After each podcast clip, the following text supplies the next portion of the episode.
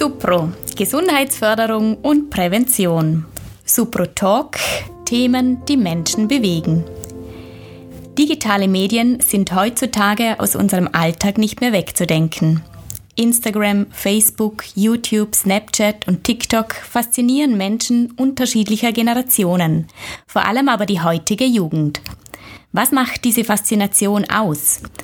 Über dieses aktuelle und hochinteressante Thema unterhalte ich mich heute mit Supro-Mitarbeiterin Fabienne Lonardi und Supro-Mitarbeiter Christian Rettenberger. Hallo ihr zwei, schön, dass ihr heute Zeit habt. Hallo. Hallo. Das Team von der Supro hat vor wenigen Tagen eine Zeitschrift zum Thema digitale Medien herausgegeben und darin gibt es einen Artikel von dir, Fabienne, wo erwähnt wird, dass du privat auf unterschiedlichsten Kanälen unterwegs bist. Was ist denn so deine Motivation, dich in den sozialen Netzwerken zu bewegen? Also in erster Linie geht es mir darum, mit meinen Familienmitgliedern und Freunden in Kontakt zu bleiben, insbesondere mit denen, die im Ausland leben. Außerdem schätze ich sehr, ähm, dass ich mich mit Leuten vernetzen kann, die dieselben Interessen haben wie ich. Und ich hole mir auch ganz gern Anregungen zum Beispiel zum Kochen, Backen, Reisen etc. Und um ganz ehrlich zu sein, die Nutzung von Social Media hilft schon dabei, Langeweile zu bekämpfen. Wie ist es bei dir, Christian? Ja, für mich sind digitale Medien also auch immer ein zweischneidiges Schwert, aber für mich persönlich äh, ist es beispielsweise auch die Möglichkeit, sein Fernsehprogramm ähm, frei zu entscheiden. Also ich besitze gar keinen klassischen Fernseher und so das Zeppen von früher gibt es eigentlich für mich auch nicht mehr, weil man kann ja auf YouTube, Netflix oder auch die TV-Theken der normalen Fernsehsender sich eigentlich zu jeder Zeit entscheiden, was man anschauen möchte und ist nicht mehr an die klassischen Zeiten wie die Primetime um 20.15 Uhr gebunden und das bringt für mich auch eine gewisse Freiheit mit sich. Es macht es einerseits ähm, einfacher, auf der anderen Seite ist natürlich auch die Auswahl viel größer, was dann auch wieder eine Schwierigkeit mit sich bringt, um etwas Gutes auszuwählen. Aber was mich noch äh, interessieren würde, warum glaubt ihr denn, dass heutzutage viele junge Menschen vor allem die sozialen Netzwerke nutzen, um sich selbst darzustellen? Mm, junge Menschen sind grundsätzlich auf der Suche nach der Antwort, wer sie sind oder wie sie sein wollen. Und um das herauszufinden, braucht es vor allem Rückmeldungen von anderen Menschen und am allerbesten von Gleichaltrigen. Social-Media-Kanäle machen genau das möglich. Jugendliche können mit ihrer Identität spielen, experimentieren, ausprobieren ähm, vor allem auch, wie sie auf andere Nutzer wirken. Und je nachdem, wie die Rückmeldungen dieser anderen Nutzer sind, werden Dinge verhaltensweise beibehalten oder abgeändert. Und was eben noch dazu kommt, ist diese erwünschten Reaktionen, die passieren sehr schnell. Und das macht genau dieses Spielen mit der eigenen Identität auf Social Media so attraktiv. Also ein Beispiel, wenn ich ein Bild von mir auf Instagram hochlade und ich bekomme viele Likes dafür, dann wird das von meinem Gehirn als soziale Anerkennung gewertet. Tja, und soziale Anerkennung bedeutet, dass mein Belohnungssystem im Gehirn aktiviert wird. Und wie funktioniert jetzt das genau mit dem Belohnungssystem? Ähm, ja, das Belohnungssystem oder auch Lustzentrum äh, in unserem Hirn ist eigentlich der Teil, der uns motiviert hält. Also ähm, das wird stimuliert durch, durch ähm, biologisch Sinnvolles, ähm, also ganz klassisch Fortpflanzung und Überleben war so, so die Grunddinge. Also das heißt äh, gutes Essen, Sex, aber auch der Anblick eines geliebten Menschen oder heutzutage auch Sport, das sind Dinge, die, die das ähm, Belohnungssystem stimuliert. Dabei wird äh, Dopamin ausgeschüttet und dieses Dopamin dockt dann an dem Belohnungszentrum an und aufgrund von dieser Stimulation schickt äh, das Zentrum den Signale auch an andere Hirnareale, die dann Zufriedenheit, Befriedigung oder auch Freude auslösen. Und ja, dadurch werden wir motiviert gehalten, Dinge zu tun und vor allem immer wieder zu tun. Das Problem, was dabei entstehen kann, ist, ähm, dass äh, vor allem digitale Medien äh, unser Belohnungssystem äh, aktivieren und ähm, wenn wir da nicht aufpassen, ähm, verbringen wir dann immer mehr Zeit mit digitalen Medien. Dazu kommt dann noch ein Gewöhnungseffekt, wodurch wir die Dosis steigern wollen und immer noch mehr Likes, Follower, Punkte oder was auch immer, dass uns die digitalen Medien gehen, dass wir immer mehr davon wollen. Es ist ja im Grunde genommen ein natürliches Bedürfnis von uns Menschen, dass wir Anerkennung wollen, dass wir uns zugehörig fühlen wollen. Ähm, gibt es denn weitere Bedürfnisse, welche über die Nutzung von digitalen Medien gestillt werden?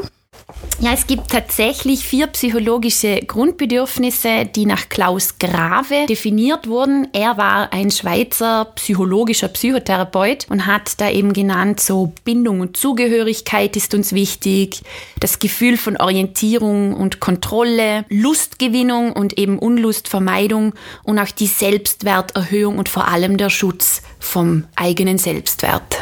Es ist ja auch nicht verwunderlich, weshalb digitale Medien vor allem während der Corona-Pandemie einen noch höheren Stellenwert bekommen haben. Ja, ganz genau, weil wenn ich mir das so anschaue, wir konnten aufgrund der Corona-Maßnahmen uns nicht mehr mit anderen Menschen in der Realität treffen. Wir haben ein Stück weit alle einen Kontrollverlust erlebt. Wir sehnen uns nach Orientierung. Lustgewinnung war schwierig mit den ganzen Einschränkungen. Also freizeitmäßig war nicht mehr viel möglich. Und auch so diese Selbstwerterhöhung war ja auch im Miteinander nicht möglich. Und die digitale Welt hat genau diese vier psychologischen Grundbedürfnisse perfekt abgedeckt. Viele Jugendliche nutzen die digitalen Medien ja auch zur Gestaltung. Welche Möglichkeiten gibt es denn hier, Christian? Also die Masse ist, sind schon Konsumenten, die konsumieren, aber es gibt eben diese Mischformen, also man spricht da auch von Prosumenten, also die sowohl produzieren und auch konsumieren.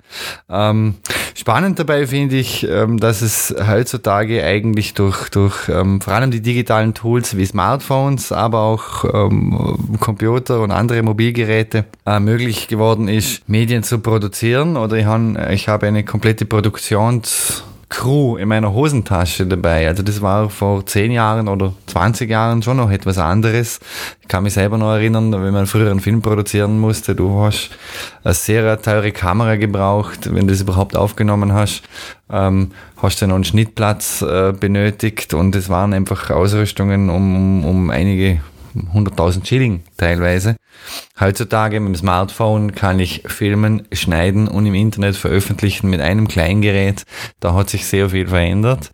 Und auf der anderen Seite vor der Kamera, ja, ich brauche eine Bühne, ich brauche Darsteller, ich brauche eine Geschichte und das kann ich jetzt eigentlich alles im Kinderzimmer haben oder sogar nur im Computer haben, im Computerspiel. Also dass die, die, die das Game die Bühne darstellt, auch die Geschichte liefert und ich dort äh, eigentlich alles in dieser ähm, digitalen Welt eigentlich alles vereine ähm, und das ermöglicht jungen Menschen oder Menschen im Generellen zu sogenannten Creatoren, Content Creator zu werden und, und eine Geschichte zu erzählen, ohne dass sie jetzt ähm, sehr viel Equipment äh, oder, oder andere Menschen brauchen, was schon auch was ermöglicht.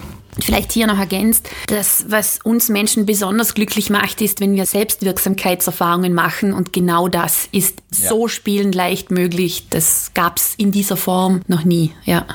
Ich kann mir vorstellen, dass man da auch einen Flow entwickelt und in diesem Flow wird es dann wahrscheinlich auch schwierig, dass man nicht zu viel Zeit mit diesen digitalen Medien verbringt.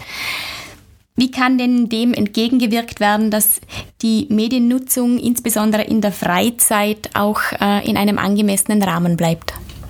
Ich denke, ähm, wichtig sind einfach ähm, non-mediale Alternativen. Also da wäre auf der einen Seite auch äh, reale soziale Interaktion. Also es gibt ja sehr viel auch soziale Interaktion in diesen Medien, aber auch diese Face-to-Face-Kommunikation, diese real auch Freunde, Verwandte, Familie zu treffen. Das ist ganz wichtig. Und sonst auch diese, diese simplen Dinge wie, wie Bewegung, gute Ernährung, die spielen da eine sehr große Rolle. Natürlich fördern sind auch äh, bewusste Zeiten mit einem Verzicht oder ein bewusster Verzicht auf etwas. Das kann, äh, das können auch simple strukturelle Dinge sein, wie kein Handy im Schlafzimmer, äh, während der Schlafphase davor auch auf, auf äh, Bildschirmmedien zu verzichten oder vielleicht auch Voreinstellungen bei den Apps treffen, dass man maximal eine Stunde für diese, ähm, für, für, diese App einfach Zeit hat pro Tag. Und dazu kommt auch ähm, die richtigen Medien für das richtige Alter. Also da geht es auch um das Thema Einstiegsalter und Nutzungsdauer. Und Kinder und auch jüngere Jugendliche brauchen sehr wohl äh, äh eine Reglementierung. Also wenn man die einfach machen lässt, dann werden sie sich darin verlieren und sehr viel Zeit darin verbringen. Und ganz wichtig in dem Zusammenhang sind auch wir einfach als die Vorbilder. Ich hätte noch ein kurzes Wortspiel für euch beide. Fabienne, ich fange gleich mit dir an. Digitale Medien nutze ich vorwiegend, um mit anderen Leuten in Kontakt zu bleiben. Mich fasziniert daran vor allem, wie mühelos Kommunikation heutzutage möglich ist. Und das würde ich mir für die Gesellschaft wünschen. Mehr kritisches Denken und vor allem einen selbstbestimmten Umgang mit digitalen Medien. Äh, Christian, digitale Medien nutze ich vorwiegend um? Ähm, um mich zu unterhalten und zu informieren. Mich fasziniert vor allem, dass es möglich ist, äh, die ganze Welt an äh, einem kreativen Prozess oder kreativen Ideen teilhaben zu lassen und auch äh, welche neuen Kunstformen daraus entstehen. Das würde ich mir für die Gesellschaft wünschen. Die Erkenntnis, dass Medienkompetenz heutzutage unerlässlich ist und unbedingt gefördert werden muss. Vielen Dank euch beiden fürs Gespräch. Wir sind bereits wieder am Ende mit dem heutigen Supra-Talk. Wir freuen uns, wenn Sie weiterhin mit dabei sind und uns Ihre Zeit schenken. Alles Gute für Sie und bis bald.